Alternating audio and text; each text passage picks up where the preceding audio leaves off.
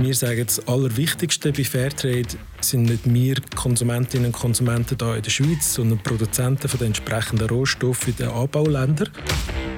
Besonders Coop ist weltweit der, der Retailer mit dem meisten Fairtrade-Angebot. Heute ist der Lukas Krebs bei mir zu Gast. Er ist seit zwei Jahren bei Fairtrade Max Havelaar und seit dem Februar Leiter Marketing und Kommunikation. In dieser Folge reden wir darüber, wer der Max Havelaar ist, was die Schweiz von allen anderen Ländern in Bezug auf Fairtrade-Produkte unterscheidet und was das alles mit Gold zu tun hat. Wie Fairtrade konkret funktioniert, was es mit dem viel kritisierten Mengenausgleich auf sich hat und was genau der February ist, das erfährst du in der Folge von Let's Talk Strategy.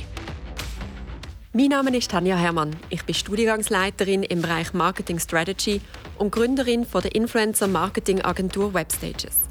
In jeder Folge stellen wir Gründerinnen und CMOs Rede und Antwort zu den spannendsten Fragen in ihrer Markenstrategie. Los geht's! Let's Talk Strategy, der Podcast von Webstages. Wir fangen gerade direkt damit an. Wer oder was ist denn der Max Havelaar? äh, der Max Havelaar ist eine Romanfigur, die sich eingesetzt hat, wie wir das heute machen, für bessere Handelsbedingungen und von dort her kommt eigentlich so der Name ursprünglich. Den haben nicht wir erfunden. Es hat zuerst andere Organisationen gegeben in Europa, die so geheißen haben. Wir haben das von den Holländern, wenn es mir recht ist, uns inspirieren lassen. Genau. So ist das zustande gekommen. Wenn du in einem Satz erklären müsstest, was Fairtrade Max Havelaar macht, was ist das? Fairtrade macht den Handel fairer. Sehr gut on point. Du hast gerade gesagt, es ist inspiriert von einer Figur, die sich dort eben für die Themen eingesetzt hat, eine fiktive Figur, ähm, einem sehr beliebten Roman aus den Niederlanden. Und ihr habt euch dort angehängt. Was ist denn das für eine Gründungsgeschichte? Weil da gibt es ja auch einen Auslöser, warum Fairtrade so schnell in der Schweiz erfolgreich ist. Mhm. Die Anfänge gehen eigentlich zurück zu der Kaffeepreiskrise der 90er Jahre, wo, der, der Kaffeepreis so stark gesunken ist, dass die Produzentinnen gefunden haben, das lohnt sich nicht mehr. Wir können nicht, nicht leben davon, von dem Anbau, wenn wir so wenig Geld bekommen. Und dann hat man geschaut, ja, okay, was gibt es für Lösungsansätze, was kann man da machen? Und dann haben sich unsere sechs äh, Gründer Stifterwerk zusammentun und haben die Idee von einem, von einem Label für fair gehandelte Produkte und haben dann geschaut, ja, okay, damit das wirklich erfolgreich kann sein brauchen wir einen grossen Absatzmarkt und haben dann relativ schnell Coop und Migro können gewinnen für die Idee und äh, wo man gesehen hat, ja, mal, die machen mit, die ziehen mit an so einem Projekt, hat man dann Max Havelaar gegründet und äh, ist somit auch sehr schnell ähm, im, im breiten Markt schon vertreten gewesen. Genau, du hast schon gesagt, damals ausgelöst ist es von dieser Kaffeekrise. Ihr habt mittlerweile aber viel mehr als Kaffee im Sortiment. Mhm. Was gibt es alles in der Welt von Max Havelaar? Also es gibt insgesamt in der Schweiz über 3'500 Fairtrade-zertifizierte Produkte, was sehr eine grosse Anzahl ist inzwischen. Da gibt es ganz viele. Ich denke, so die wichtigsten sind nebst dem Kaffee sicher Kakao, also mhm. erhältlich vor allem als Schoki. Banane ist sehr ein wichtiges Produkt. Blumen hat für uns auch äh, ähm, eine große Bedeutung gehabt, vor allem im Aufbau. Da gibt es aber noch viele andere Sachen, Fruchtsäfte, Reis, es gibt auch Fußball zum Beispiel mhm. oder es gibt auch Fairtrade Gold. Da sind wir inzwischen recht vielseitig aufgestellt. Ich komme gerade noch mal zum Gold sprechen. Was mich zuerst noch Wunder nimmt, was ist denn die größte Produktkategorie? In Bezug auf Volumen weltweit oder in der Schweiz jetzt? Bei euch konkret in der Schweiz. Also ähm, was ist das stärkste Fairtrade-Produkt sozusagen? Ja. Also für uns die wichtigsten zwei Produkte sind schon Kaffee und Schoki. Einfach von der Bedeutung, die die haben im, im Massenmarkt haben. Und was aber noch vielleicht ein drittes Produkt ist, was auch sehr wichtig ist, ist Bananen. Mhm. Einfach weil das eine wichtige Bedeutung hat im Detailhandel. Das ist überall so ein, ein Einstiegsprodukt. Ja. Und es ist auch das, was in Marktanteil eigentlich eines der erfolgreichsten Produkte ist, weil es nämlich schon über jede zweite Banane, die in der Schweiz verkauft wird, eine Fairtrade-Banane ist. Die Zahlen, die ich gefunden habe, sind leider noch von 2014, aber schon dort sind Bananen bei 53 Prozent gelegen, Kaffee bei 10 Prozent, mhm. ähm, deutlich weniger. Und auch hier meine letzte Zahl, die ich gefunden habe, von 2014, Schoki und damit Kakao nur 4 Prozent aus Fairtrade in der Schweiz. Mhm. Also es sind inzwischen ein bisschen besser, die Zahlen. Du findest zu allen Kategorien aktuellere Zahlen in unserem Newsroom mhm. im letzten Jahresbericht. Im Bereich Kaffee und Jockey sind es im Moment etwa 15 Prozent, Bananen sind inzwischen über 60 Prozent. Okay, wir kommen dann später auch noch mal auf die ganze Schocki-Situation zurück, ähm, weil die ist sehr, sehr spannend. Aber zuerst das Thema Gold. Wie kommt man dazu, von Kaffee, Banane, Schocki plötzlich von Gold zu zertifizieren? Mhm. Ich denke, in der Schweiz hat Gold per se schon seit längerem eine grosse Bedeutung. Es ist eigentlich die wichtigste Handelsplattform auf der ganzen Welt. Ich glaube, es sind über 70 Prozent mhm. vom weltweiten Gold, wo über die Schweiz gehandelt wird. Und insofern hat Gold halt in der Schweiz per se eine grosse Bedeutung einerseits und andererseits ist es im Bereich Gold wie auch halt in anderen ähnlichen Rohstoffen so, dass es sehr viel Abbau von den entsprechenden Metall gibt unter sehr prekären Bedingungen, mhm. wo man dann auch sieht, ah, okay, das wäre auch etwas, das Potenzial hätte, um, um etwas zu machen, wo man auch viel könnte bewirken Und so ist das dann eigentlich entstanden dort noch gelesen, dass tatsächlich auch SECO dort das Gespräch mit euch gesucht hat, eben weil das ein Bedürfnis ist, weil, wie du gesagt hast, die Schweiz so ein wichtiger Markt ist für Gold mhm. und man dort nach fairen Lösungen gesucht hat. Und ihr habt dann ab 2015 auch schon eine erste Schweizer Bank gehabt, die euch die Fairtrade-Produkte abgenommen hat. Ja, genau. Also wir haben noch vor den Banken haben wir Uhren- und Schmuckpartner im Bereich Gold. Da haben wir nächstes Jahr schon das zehnjährige Jubiläum, wo halt entsprechende Goldprodukte als Schmuck vor allem mhm. vertreiben. Und dann eben ein Jahr später ist dann äh, mit der Zürich Kantonalbank die erste Bank eingestiegen. Seither auch der wichtigste Partner im Bereich Gold in Bezug auf Goldblättli, die man verkaufen. Das sind eigentlich wie so Minibarren, ja. kann man sich das vorstellen, die dort sehr stark engagiert sind. Und was vielleicht auch noch ganz spannend ist, gibt es seit letztem Jahr gibt es einen Goldfonds, wo man investieren kann. Mhm. Den hat die Basler Kantonalbank äh, lanciert.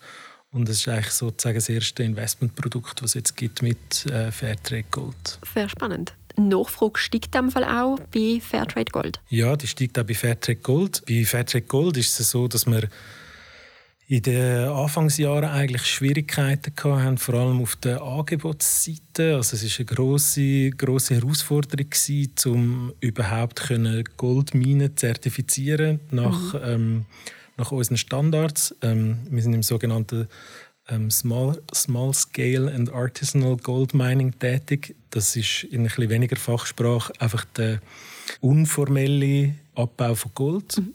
Und wir gehen eigentlich so vor, dass in einem ersten Schritt wir wie eine stärkere Formalisierung versuchen einführen und das ist dann wie so die Basis, dass, dass man nachher kann überhaupt Fairtrade Gold als solches zertifizieren Also da geht es wirklich um ganz, ganz basic mhm. ähm, Sachen. Wir sind nicht in grossen Minen tätig, sondern wirklich in, in sehr kleinen. Und dann ist dann halt entsprechend auch nicht äh, gleich einfach, wie wenn man mit einem etablierten Unternehmen zusammenarbeitet, um äh, irgendwelche Prozesse ähm, hinzubekommen. Ja. Und äh, darum ist es lang ist eher angebotsseitig ein bisschen der Bremser gewesen. Und inzwischen hat sich das aber stabilisiert und beruhigt und es sind eigentlich gute Angebotsmengen da und das ist auch der Grund, warum wir dann nächstes Jahr ein bisschen einen Akzent setzen auf diesem Produkt mhm. ähm, und das auch im Rahmen von einer Kampagne nächstes Jahr thematisieren. Die Nachfrage nach Fairtrade Gold ist aber generell ein Phänomen in der Schweiz. Wir sind ein sehr Fairtrade-affines Land. Weltmeister in der Pro-Kopf-Ausgabe im Fairtrade-Bereich. Was macht uns als Schweiz denn aus oder auch die Zielgruppe, die wir in der Schweiz haben für Fairtrade-Produkte? Also ich denke, in der Schweiz macht sicher sehr viel aus, dass wir so bekannt sind, dass wir von Anfang an die zwei grössten Detailhändler an Bord hatten, wo, wo da sehr engagiert sind. Besonders Coop ist weltweit der, der Retailer mit dem meisten Fairtrade-Angebot. Ja. Die beiden die kommunizieren auch sehr viel. Ähm, das trägt natürlich dazu bei, zu einer sehr hohen Bekanntheit und das hilft dann natürlich. Jetzt vertreiben die ja nicht direkt, wir schauen auch später dort noch das Distributionsnetz an.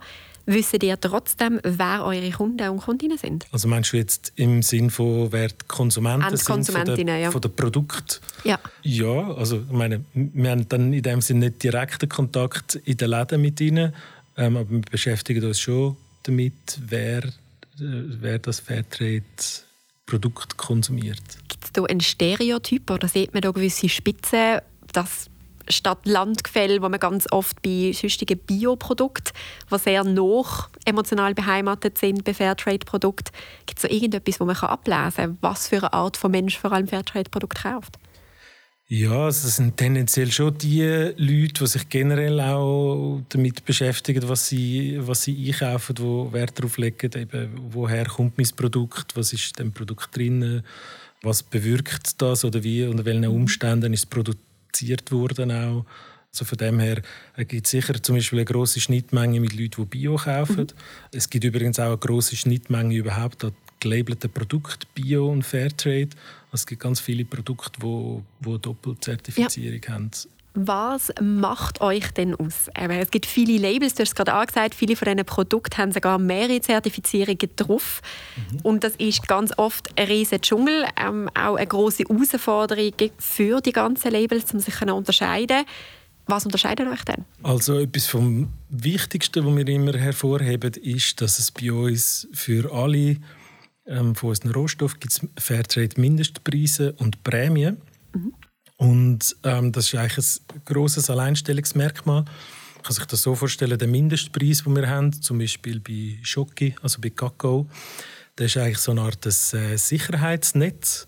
Ähm, das sollte eine nachhaltige Produktion ermöglichen und der sichert eigentlich Produzenten ab gegen die Schwankungen vom Weltmarkt. Mhm. Das kommt eigentlich daher, dass das eben Du ist es ja entstanden, wo es so eine Preiskrise gegeben hat, ja. oder? Und dann äh, aus dem heraus hat es wie die Mindestpreise gegeben, wo man sagt, okay, es braucht vor allem eine Planbarkeit, damit man kann entsprechend produzieren und nicht äh, immer nicht weiss, ja, habe ich morgen noch ein Einkommen oder nicht.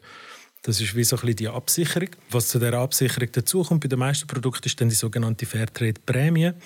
Und das ist dann ein Zuschlag, der oben drauf kommt der geht an die entsprechende Kooperative, wo der jeweilige Bürger oder Bäuerin angeschlossen ist. Und dort entscheidet das Komitee von den Bäuerinnen, die angeschlossen sind, an die Kooperative, was mit dem Geld nachher passiert. Mhm. Und beide sind eigentlich einzigartig. Also, dass es das überhaupt gibt, ist einzigartig. Dass es fix ist und nicht verhandelbar, ist mhm. einzigartig. Also, es ist egal, wie viel Fairtrade-Kaffee jemand kauft. Ähm, ab Hof ist es immer der gleiche ja. Mindestpreis. Es gibt solche, die freiwillig noch mehr zahlen, aber so das Minimum ist wie gegeben. Das ähm, kann man nicht verhandeln. Und ähm, eben auch die, die eigenständige Verwendung nachher von diesen Geldern, die on top kommen wo dann eben für verschiedene Projekte eingesetzt werden, sei das für die Verbesserung von der Produktivität mhm. oder für Sachen im sozialen Bereich, für Schulen etc. Das ist eigentlich so ja. der, der wichtigste Punkt, den wir erwähnen. Und in dem meinen jetzt so ein bisschen, das ist vielleicht schon ein bisschen daraus rausgekommen, ist der Zusammenschluss in demokratischen Strukturen. Also wir schreiben vor, dass sich Leute, die Fairtrade-Produkte produzieren, mhm. dass sie sich zusammenschließen in Kooperativen aus dem Grund, dass wenn man halt eine einzelne Person ist, viel schlechtere Marktverhandlungsposition hat, als wenn man eine große Gruppe ist. Und das ist eigentlich etwas, wo man, wenn wir die an der Ende der Wertschöpfungskette können darin bestärken, dass sich ihre Position äh, in der Verhandlung dann verbessert. Wenn wir die USPs anschauen und eben trotzdem der Label Dschungel, wie viele andere Fairtrade-Labels gibt es in der Schweiz? Es gibt vor allem, also jetzt Fairtrade-Label, wo größere Labels sind, nebst Fairtrade noch Rainforest Alliance. Mhm. Und dann gibt es einen Haufen kleinere, wo zum Teil wie Eigenlabels sind, ähm, wo eigentlich nur für bestimmte Anbieter in dem Sinn existieren und zum Teil auch andere Arten von Fairtrade jetzt abdecken. Ähm, gibt viel so Direct Trade Geschichten und das sind aber in dem Sinne jetzt nicht zwingend auch Labels, sondern halt wie einfach andere Ansätze von, von Handel. Eine Herausforderung, die ich mir vorstellen kann, eben bei dieser Unterscheidung zu anderen Labels, ist, dass Fair und Fair Trade rechtlich nicht geschützt sind wir haben Fair Trade zusammengeschrieben, als Markenname geschützt, aber sonst Fair Trade heisst einfach fairer Handel auf Deutsch übersetzt und fair ist sowieso ein allgemeines äh, Wort. Ja. Wie dient das sicherstellen, dass eures Fair eben nicht nur ein Wort ist, das rechtlich jeder irgendwann draufschreiben kann, sondern dass das alles den Standards entspricht, die du vorher gerade aufgezählt hast? Also bei uns ist also der Begriff Fair Trade äh, in Verbindung mit unserem Logo bekannt, also mit dem mhm. Label selber. Und das ist beides auch geschützt. Das kann nicht einfach irgendjemand verwenden. Wenn jemand will das Logo drauf haben auf einem Produkt, dann braucht er einen entsprechenden Lizenzvertrag mit uns und das kann man nicht einfach so abdrucken. Aber ja, es gibt natürlich einen Haufen andere, die auch etwas wie fairen Handel machen und das so nennen. Und die einen machen das sehr gut und die anderen machen es weniger gut. Aber ja, das ist in dem Sinne nicht ein, nicht ein geschützter Begriff. Haben ihr aber eine unabhängige Stelle, die kontrolliert, dass das, was die versprechen, auch so gemacht wird? Genau, ja. Das ist die Firma Flowzert. Die hat man gegründet als externe Zertifizierungsorganisation. Die ist rechtlich unabhängig von äh, Fairtrade und die macht sämtliche Kontrollen im Fairtrade-System. Und das ist auch eine Einzigartigkeit jetzt von uns von Fairtrade, dass die ganzen Kontrollen, die es gibt, von einer einzigen Partei gemacht wird, die spezialisiert ist nur auf das. Wie muss ich mir so eine Kontrolle vorstellen? Es gibt verschiedene Arten von Kontrollen. Es gibt äh, Kontrollen mit Ankündigung, es gibt Kontrollen ohne Ankündigung.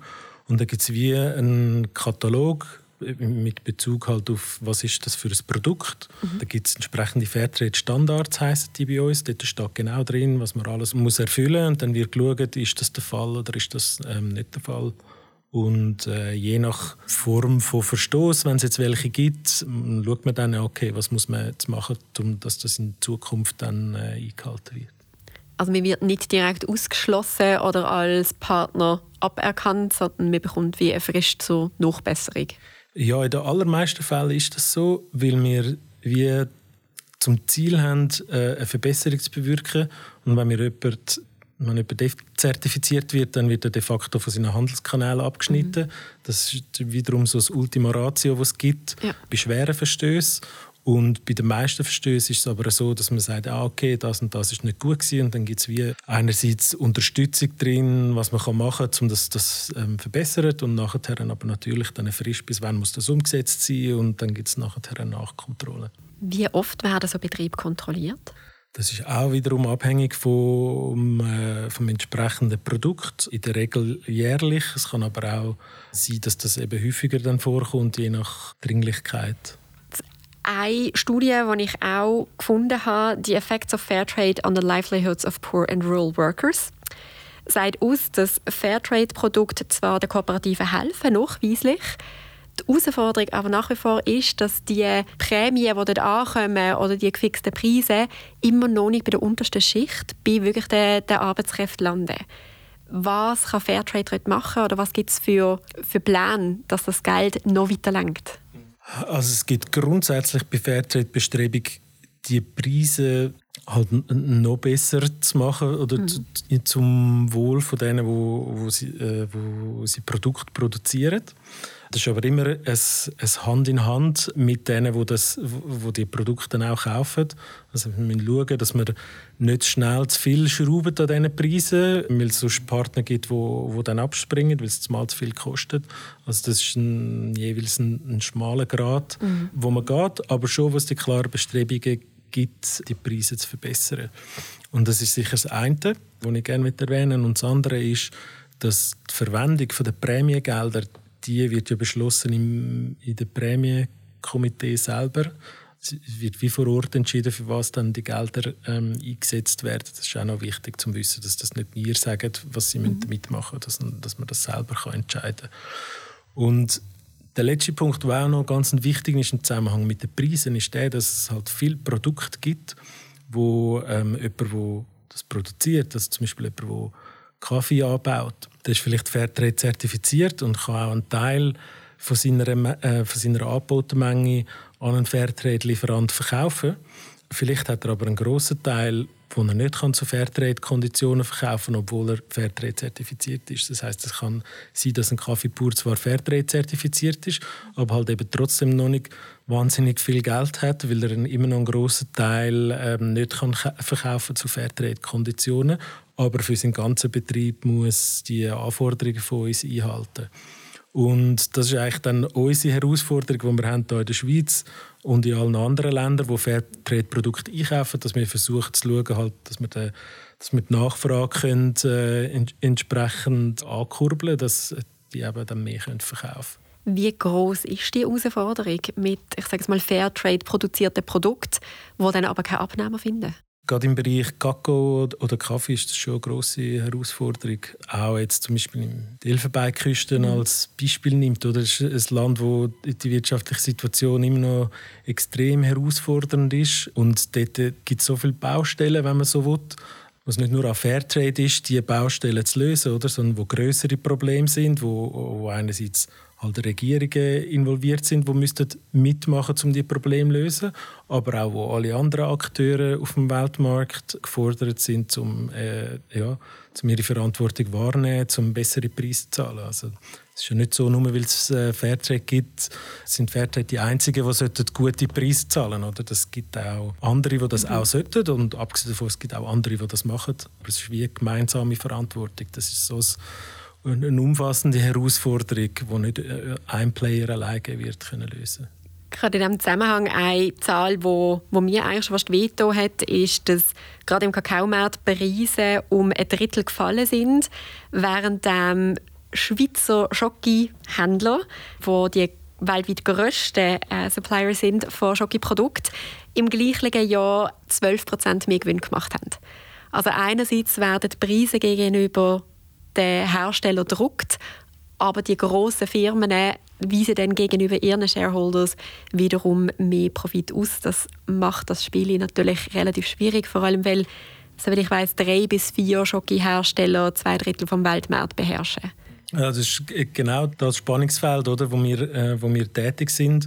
Das ist genau der Grund, warum es bei uns Mindestpreise gibt, dass wenn der Preis um ein Drittel taucht, dass er eben dann nicht um ein Drittel taucht, sondern dass das dann ähm, büdelt ist. Darum funktioniert das bei Fairtrade in dem Sinne ein bisschen anders. Aber ja, also auch wir haben natürlich die Herausforderung, zum grosse Schocki-Partner zu gewinnen, weil die eben im, in einem globalen Wettbewerb sind und äh, ja, einen grossen Druck auch haben auf, auf, ihre, auf ihr Geschäft. Die, die, die wollen einen Gewinn realisieren und äh, da ist es manchmal auch schwierig, äh, zum, zum dann reinkommen. Ihr selber sind aber eine Non-Profit-Organisation mit ja, genau. Max Havela. Mhm.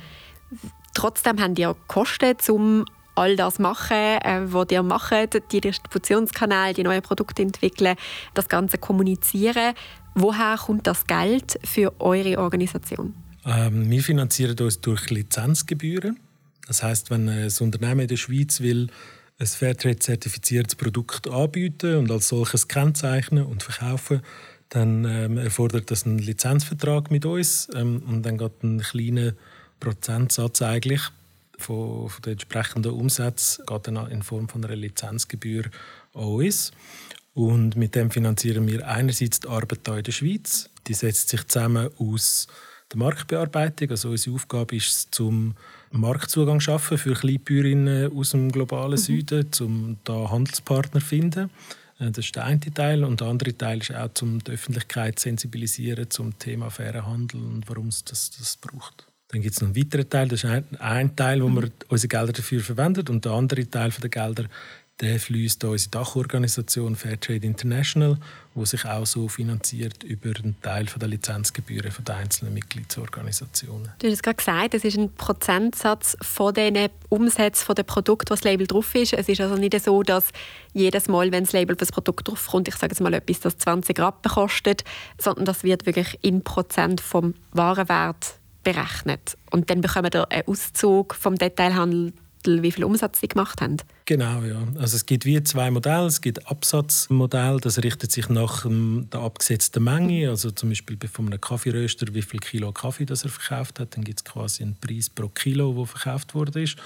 Und dann gibt es ein, ähm, ein Umsatzmodell, das ist eher bei den grossen Retailern verbreitet, wo breitere Produktkategorien hat, wo das einfach kompliziert wäre für jedes einzelne Produkt dann mit einem zum Teil anderen Satz abrechnen. Mhm. Und dort gibt es dann einfach einen Prozentsatz aufs Umsatzvolumen von, von allen Fairtrade-Produkten. Ihr seid seit 2001 selbsttragend. Die ersten paar Jahre haben ihr noch Support gebraucht, um dort anzukommen. Ähm, das ist auch mitfinanziert worden vom Schweizer Bund was ist dort alles gegangen, um das zu erreichen? Und wie schwierig ist das, um jetzt dort weiter zu wachsen? Weil seit der Gründung haben ihr jedes Jahr euren Erfolg steigern Also noch mehr Leute haben Fairtrade-Produkte gekauft in der Schweiz. Und letztes Jahr ist die Zahl das erste Mal leicht rückläufig. Also es hat verschiedene Sachen gebraucht, um dorthin zu kommen. Ich denke, ein sehr entscheidender Faktor ist der Partner, wo wir hier in der Schweiz haben, die sehr gut mitziehen. Also sind bei fast allen grossen Detailhändlern gibt es Fairtrade-Produkte. Die arbeiten mit uns zusammen. Das, das ist ein sehr grosser Hebel. Das ist eigentlich ganz wichtig in diesem Wachstum.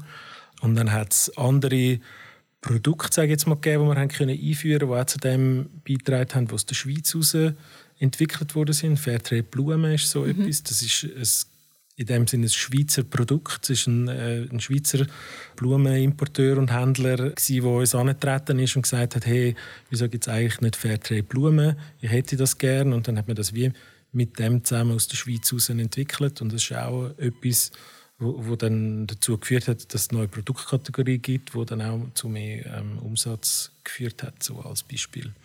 Das sind so ein bisschen die zwei Sachen, die Weiterentwicklung von der Produktkategorien und ähm, von unseren Partnern, die wir hier in der Schweiz haben. Ähm, ich denke, das sind die zwei wichtigsten Punkte. Und du hast vorhin gesagt, über letztes Jahr ist es nicht ganz so gut gelaufen mhm. ähm, wie auch in den Vorjahren.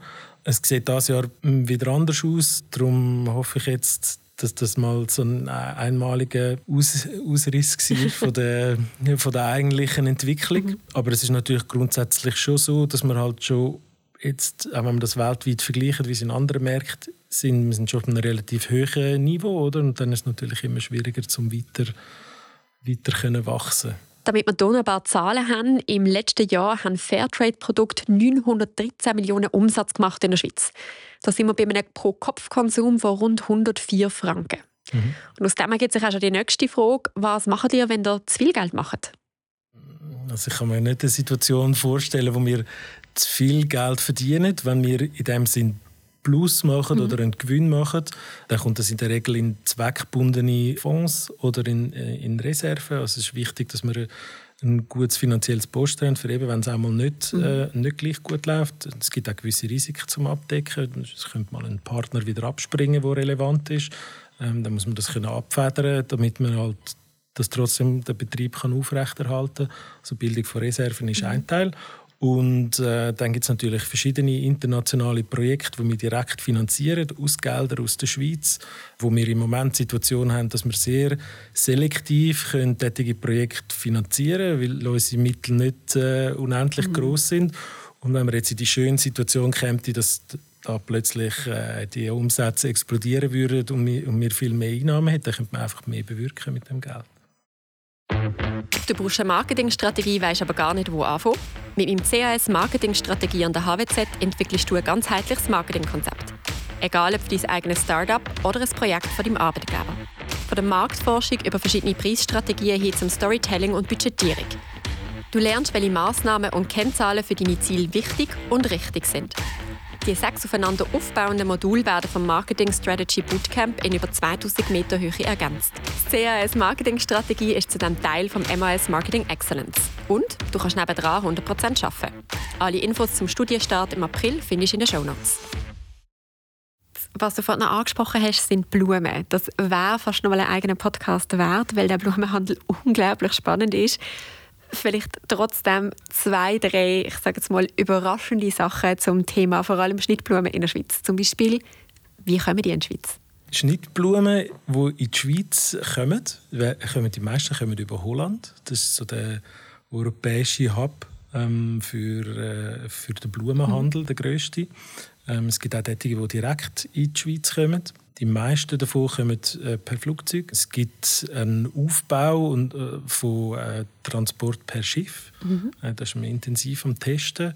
Es ist noch nicht so, dass das jetzt der neue Standard wäre, aber das ist sicher auch sehr, sehr eine interessante Geschichte. Genau, was mich am meisten überrascht hat, die Schnittblumen werden dann nicht in leeren Flugzeugen extra eingeflogen, sondern die werden bei Passagierflügen mitgegeben, weil sie so gut wie nichts wiegen. Mhm. Und durch das kann das eigentlich sehr viel schlauer transportiert werden, als sich das im ersten Moment anhört, wenn man hört, okay, die Rosen sind jetzt extra eingeflogen werden. Mhm. Die sind wirklich Füllmaterial für Passagierflieger, was aber auch wieder eine Herausforderung ist während der Corona-Pandemie, weil die Passagierflieger nicht mehr da sind. Genau, ja, da sind mal die Flüge nicht mehr da und damit mal der Transportweg weggefallen. Das war schon eine grosse Herausforderung in dieser Zeit, wo, ja, wo wir jetzt froh sind, dass das ähm, dass das wieder anders ist jetzt. Ja, ich denke jetzt so für die Zuhörer auch noch ein sehr interessanter Aspekt im Zusammenhang mit dem Flug. Oder? Hört man auch, es wird geflogen, das ist sicher sehr umweltschädlich. Und ich meine, das ist beim Flugtransport natürlich nicht von der Hand zu weisen, dass Kerosin verbraucht mhm. wird. Wenn man aber den ganzen ökologischen Fußabdruck anschaut, von den Rosen, die importiert werden in die Schweiz, dann nachher schneiden aber Rosen von Kenia trotzdem viel besser ab, einfach weil die Anbaubedingungen in Kenia viel vorteilhafter sind gegenüber denen, die zum Beispiel in Holland in einem Gewächshaus abgebaut wird, weil es zum Beispiel keine äh, Heizung braucht und auch keine Beleuchtung braucht.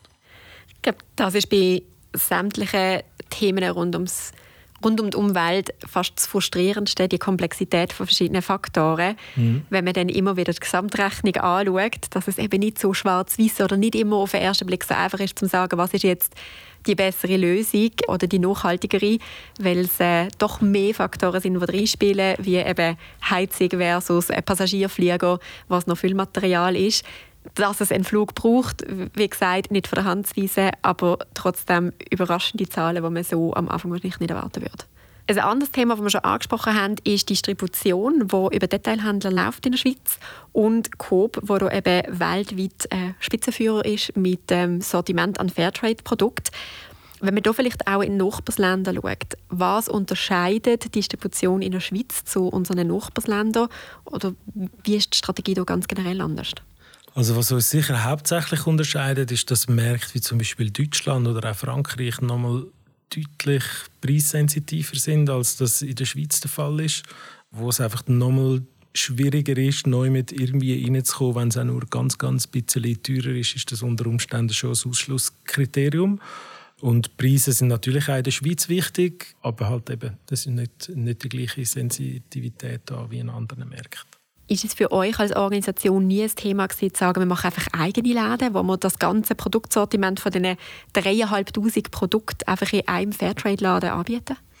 Nein, das ist nie, das ist nie eine Option gewesen. Wenn man zurückschaut, wie das, das entstanden ist, hat, hat es im Prinzip schon Läden gegeben, die nur Fairtrade angeboten haben. Mhm so aus der Weltlädenbewegung raus. Die sind auch beteiligt gewesen, übrigens ähm, in, der Gründungszeit, mhm. dass es etwas gegeben hat, weil man eben gesagt hat, wenn man wirklich aus der Nische raus will, in einen Massenmarkt, dann müssen wir eben dort sein, wo alle Leute sind. Und das ist nun mal in der Schweiz Coop, Migro und die anderen Detailhändler. Die starke Distribution in den Läden, wo ich eben ich sehe euer Logo gefühlt fünfmal am Tag.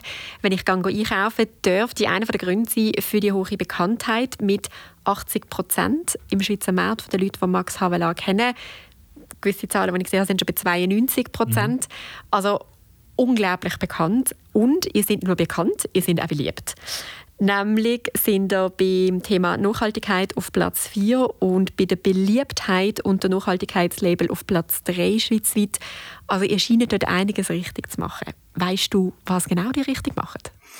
Ja, ich denke es schon. Gerade bei einem Label dort ist es sehr entscheidend, für was steht das und nachher dafür, ob es gut abschneidet, ist es auch glaubwürdig für das, was es dann macht. Und dort habe ich das Gefühl, hat Fairtrade schon sehr, sehr viel richtig gemacht in den, in den letzten Jahren, um auch das entsprechende ja, Versprechen, das mit dem Label mitkommt, dann auch einzuhalten. Und ich, das ist ja dann das Gleiche wie das bei anderen Brands auch ähm, der Fall ist. Wie positioniert man sich und wie wird das wahrgenommen? Aber nachher ist es auch entscheidend, dass man dann das auch ist, wo man sagt, dass man es ist, ähm, damit es dann auch funktioniert. Trotzdem gelingt es vielen anderen Labels nicht, dass sie die Bekanntheit erreichen. Wir sehen dann vielleicht, okay, es hat noch drei andere Stempel von irgendwas drauf, mhm. aber wir können die nicht aktiv benennen. Wir wüssten auch nicht so genau, was sie machen. Was ist der Unterschied? Es gibt auch andere Label, die sehr bekannt sind, jetzt aber nicht unbedingt Fairtrade-Label, mhm. sondern eher aus dem Bio-Bereich. Bioknosp ist auch sehr bekannt. Es sind zum Teil auch äh, so regionale Label, die sehr bekannt ja. sind. Und wir sehen dort schon auch, dass das vor allem Labels sind, die eben von den entsprechenden Grossverteilern sehr stark auch kommuniziert werden. Ja. Das sind zum Teil auch ihre eigenen Label.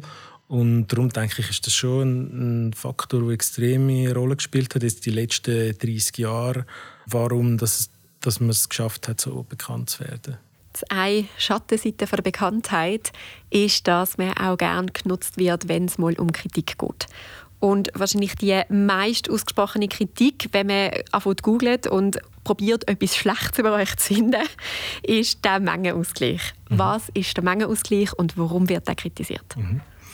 Äh, der Mengenausgleich der bezeichnet eigentlich den Prozess in der Herstellung, wo Fairtrade zertifizierte Produkte, also Rohstoff, mischt mit konventionellen Rohstoff. Dem sagt man eigentlich den Mengenausgleich.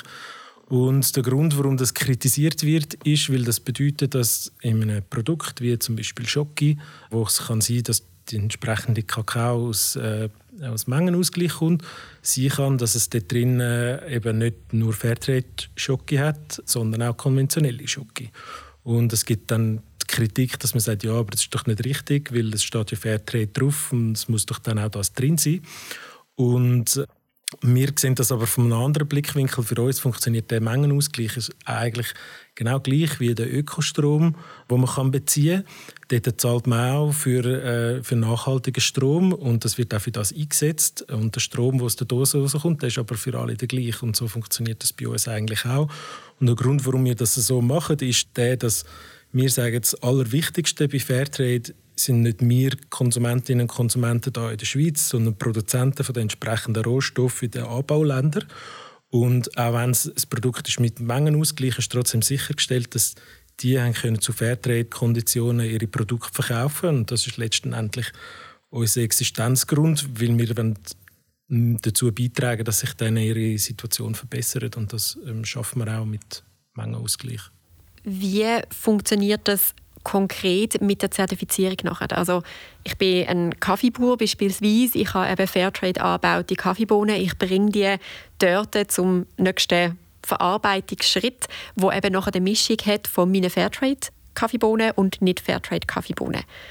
Gibt es dort eine Untergrenze an Prozent, damit der Batch insgesamt nachher trotzdem als Fairtrade ausgewiesen wird? Oder wie funktioniert das, die Durchmischung? Jetzt bin ich sicher, ob ich deine Frage äh, richtig verstanden habe. Sorry. Ich habe euer Erklärvideo angeschaut auf YouTube mit dieser Fabrik. Mit, ich glaube, Orangen sind dort Beispiele gewesen. Wie eben gezeigt worden ist, nachher die Produktion wird nicht extra angehalten, nur zum, ich sage jetzt mal schnell, die zwei Kilo Fairtrade-Orangen verarbeiten, wegen dem wird es gemischt. Mhm. Und jetzt, ihr kauft nachher aber wie von dieser Pressfirma, ich nenne es schnell so, den ganzen Orangensaft ab, wo eben ein Teil Fairtrade ist, ein Teil nicht Fairtrade ist. Wie funktioniert die Verrechnung nachher, dass man wie irgendwann müssen ja wissen, was davon ist Fairtrade gewesen, was davon ist nicht konventionell, was kommt in welchen Batch rein, wenn mhm. das wie gemischt wird. Wie, wie funktioniert genau. das technisch? Der Handel in dem Sinn, der passiert zu dem Zeitpunkt, wo der Bauer seine Ware eigentlich verkauft, mhm. meistens ab Hof und auch das ganze Abhof dann verkauft zu Fairtrade-Konditionen. Mhm. Also dort ist eigentlich der Geldfluss ist eigentlich dort ja. als erstes. Und das heißt, das ist dann das ganze Volumen, das er dann weitergibt ähm, an entsprechende Händler, die eben will Fairtrade Kakao beziehen. Dann geht das nachher von dort aus dann weiter bis zu aber dann Detailhändler da, wo dann vom entsprechenden Händler wieder die gleiche Menge ähm, Fairtrade Kaffee oder Schoki zu dem Fall abkauft. Okay, also ich bringe 20 Liter Orangensaft von meinem Fairtrade-Hof, bringe die in die Saftmanufaktur. Und dort werden meine 20 Liter Orangensaft nochmal mit 80 Liter nicht Fairtrade Orangensaft gemischt. Und jetzt kauft ein Detailhändler in der Schweiz nachher von dieser Saftmanufaktur 20 Liter Orangensaft ab zu Fairtrade-Konditionen. Mhm. Aber ob es genau die 20 Liter Orangensaft sind, die äh, von dem Hof kommen, oder ob es noch ein anderes Mischverhältnis hat in dem Orangensaft, wo der abkauft. Mhm. Das ist eigentlich das, was mit dem Mengenausgleich gemeint ist. Genau, ja. Okay. Dann wechseln wir zu dem Marketingkanal, wo doch dürfte für die Bekanntheit verantwortlich sein. Was für Kanäle bespielen ihr? Wir, wir haben verschiedene Kanäle, die wir bespielen. In den letzten ein, zwei Jahren sind vor allem digitale Kanäle sehr wichtig geworden. Ähm, Social Media, äh, auch SEO, SEA ähm, ist wichtig bei uns. Unsere Newsletter sind wichtig für mhm. uns. Ich denke, das sind so die wichtigsten so im Daily, im Daily Business, sage ich jetzt mhm. einmal. Wir haben jeweils einmal pro Jahr, manchmal auch zweimal oder dreimal, es kommt ein bisschen nach Jahresplanung drauf an, auch größere Kampagnen, wo dann auch noch andere Kanäle so ein bisschen in den Mix reinkommen in unserer grössten Kampagne, die wir haben im February. Dort äh, können zum Beispiel auch noch Events dazukommen, da können aber auch, manchmal kommt dort auch Digital Out of Home dazu oder mal Plakat. Genau. Was genau ist der February, der auf January folgt? Es geht darum, dass wir einen Monat lang Aufmerksamkeit schaffen auf fair produzierte Produkte und dazu aufrufen, dass man unsere Challenge mitmacht und einen Monat lang möglichst fair ähm, einzukaufen mhm. und möglichst faire Produkte zu konsumieren, wo wir die Konsumentinnen und Konsumenten einladen, von unserer Website sich für die Challenge zu registrieren. da gibt es verschiedene Aufgaben, die man lösen kann während dem Monat, wie ein faires Rezept kochen, ein faires Produkt einkaufen, bis Teilen auf Social Media, genau, und sich so eigentlich einen Monat lang auseinandersetzen mit dem Thema. Dort haben wir auch mit Influencern zusammen geschafft. Das ist auch, wie wir schon mal Kontakt haben, beziehungsweise mit jemand anderem in dem Team, äh, wo wir dort noch mit ein, zwei Rutschlägen haben dürfen zur Seite stehen. Gibt es einen Kanal, egal ob jetzt bei February oder generell, wo du sagst, das ist der absolut wichtigste. Ohne den würde unsere ganze Kommunikation zusammenbrechen. Das ist jetzt eine schwierige Frage. Je nachdem, was ich antworte, hat jemand aus dem Team mehr oder weniger Freude.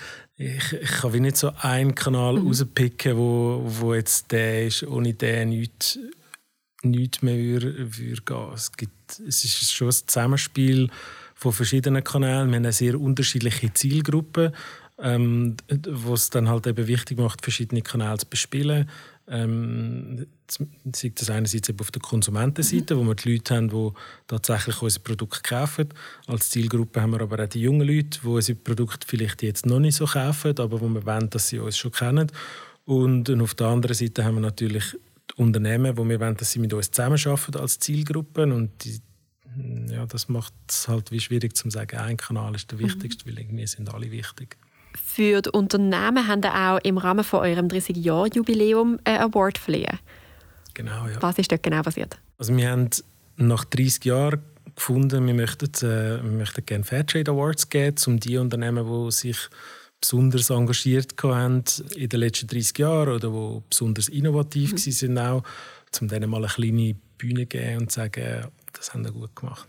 Wird das wiederholt und ein neues jährliches Format oder ist das jetzt wirklich zum 30-Jährigen Also für den Moment ist es mal eine einmalige Sache gewesen. Es ist nicht vorgesehen, dass man es in einem fixen Rhythmus macht. Ähm, es könnte aber sein, dass das wieder mal gibt, vielleicht im Rahmen von einem anderen Jubiläum. Das Jahr gibt es zum ersten Mal globale Fairtrade Awards. Die sind jetzt gerade diese Woche in Nairobi findet die statt hm. und da werden übermorgen Fairtrade Global Awards das erste Mal vergeben. Was ist in der Marketingkommunikation für euch als Non-Profit-Organisation die größte Herausforderung? Also ich denke, für uns die größte Herausforderung ist, können viele Leute zu erreichen mit unserem Not-for-Profit-Marketing-Budget. Insgesamt erreichen wir zwar sehr viele Leute mit unserem Label, darum mhm. sind wir auch so bekannt, aber vor allem, weil es auf Produkt ist von, von unseren Partnern. Ähm, wenn wir aber selber jetzt eine spezifische Botschaft wollen, kommunizieren und damit viele Leute erreichen, dann nachher ist das schon eine Herausforderung. Ja. Haben Sie dort Optionen, um mehr Vorgaben zu geben, was aufs Päckchen drauf kommt, also mit QR-Codes etc., dass du mehr Kommunikationsfläche auf diesen Produkt bekommt? Nein, das ist bis jetzt nicht das vordergründiges Thema.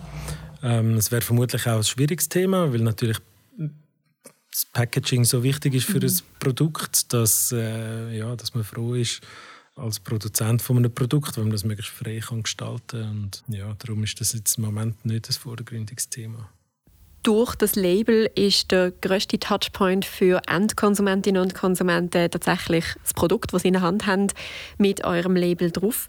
Gibt es andere Offline-Kanäle, die ihr sonst bedient, eben Newsletter, Social Media, Website, das sind alles digitale Kanäle, die wir vorher gehört haben? Mhm. Ja, also im Bereich Offline haben wir meistens bei unserer February-Kampagne einen Teil ähm, entweder Digital Out of Home oder Plakat mhm. dabei. Wir haben manchmal auch zahlte PR in gewissen Formaten, wo das Sinn macht, dabei. Und sonst halt vor allem durch Medienarbeit, wo wir dann teilweise in Online-Medien, aber teilweise auch im Print stattfindet. Das sind so ein bisschen die wichtigsten. Was es auch immer wieder mal gibt, ähm, ist, dass wir an einem Event teilnehmen. Das kann sein, dass wir selber ein Event organisieren. Das kann sein, dass wir uns neu anschliessen können. Ähm, da gibt es eine sehr schöne Geschichte aus dem letzten Jahr, die wir haben können umsetzen zusammen mit Ben Jerry's, mit der mhm. Glasse. Die sind ja auch ein sehr bekannter Brand. Die sind am Zürich Open Air und wir haben dort dürfen ihren Stand co-branden. Sie sind mm. auch alle ihre ähm, Glasse Fairtrade gelabelt. Ja. Dann ist das wie sehr passende Kombi-Auftritt wo wir dann haben können dort einen Auftritt haben und über Fairtrade reden, was ja unsere Expertise ist, aber was in ihrem Produkt drin ist. Und äh, das ist durchaus etwas, wo wir vermehrt versuchen jetzt zusammen mit äh, Partnern, die entsprechendes Engagement auch haben, zu schauen, ah, okay, gibt es da Aktivitäten, mhm. wo, wo wir zusammen machen können, wo dann für beide einen Mehrwert gibt. Der ist in der Regel dann für uns eine Reichweite, die wir sonst nicht hätten und für den Partner dann eine entsprechende Aufwertung vom, mhm. von einem Auftritt. Über eine Produktkategorie, die wir gar noch nicht geredet haben, ist das Thema Baumwolle, wo ebenfalls ein Thema ist, wo wächst, was ich mitbekommen habe, und ihr neue Partner gewonnen habt dafür?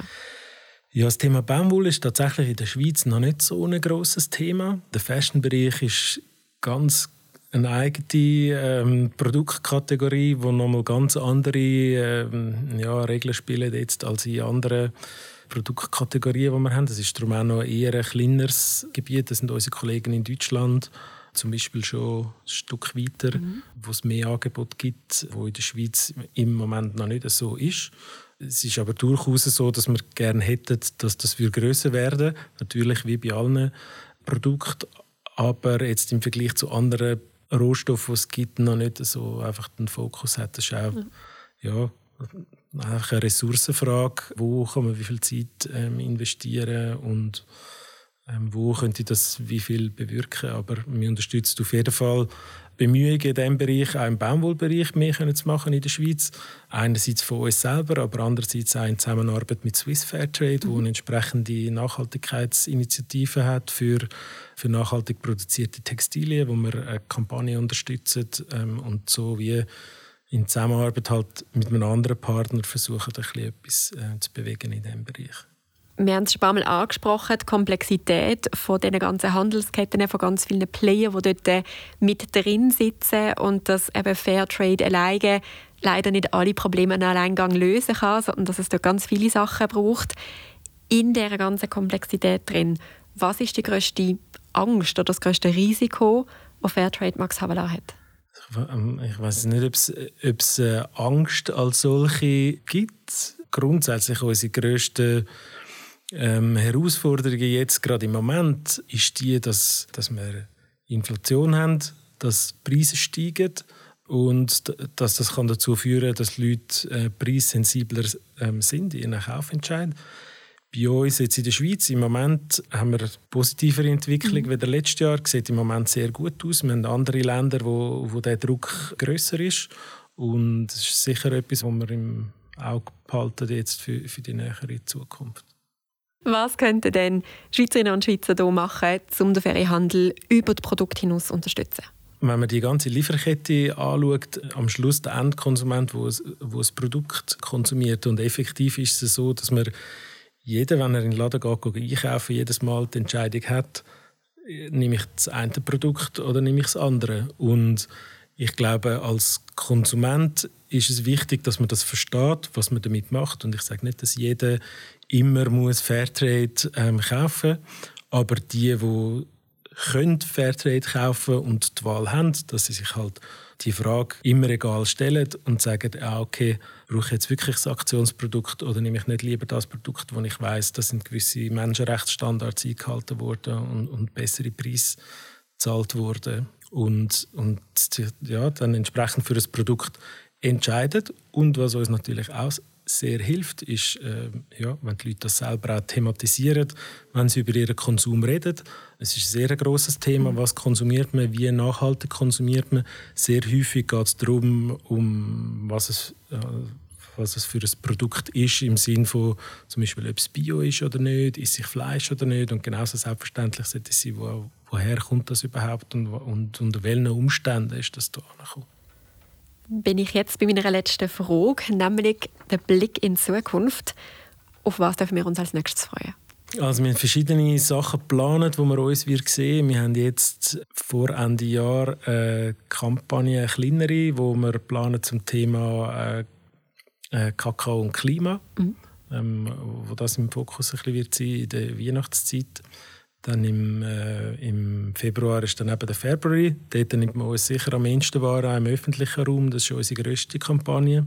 Und wir nächstes Jahr dann auch noch das, äh, das was ich am Anfang schon angesprochen habe, äh, das zehnjährige Fairtrade Gold Jubiläum in der Schweiz, wo wir sicher auch sehr aktiv werden sein. Jetzt so ein bisschen aus kommunikativer Hinsicht. Vom Geschäftsgang her schauen wir so langsam so ein bisschen vorsichtig, optimistisch Richtung äh, Umsatzmilliarden in der Schweiz. Mhm. Bei einer entsprechenden positiven Entwicklung ist das tatsächlich langsam im realistischen Bereich für die nächsten ein, zwei, vielleicht drei Jahre. Ähm, das wäre natürlich ein ganz grosses Highlight, wenn wir das würden schaffen Ich danke dir ganz herzlich für deine Zeit. Vielen, vielen Dank. Merci vielmals. Wenn du immer noch da bist, danke fürs Zuhören. Wir freuen uns über deine Bewertung auf Spotify oder Apple Podcast. Und nicht vergessen, abonniere uns und wir hören uns ganz bald wieder. Let's Talk Strategy, der Podcast für Webstages.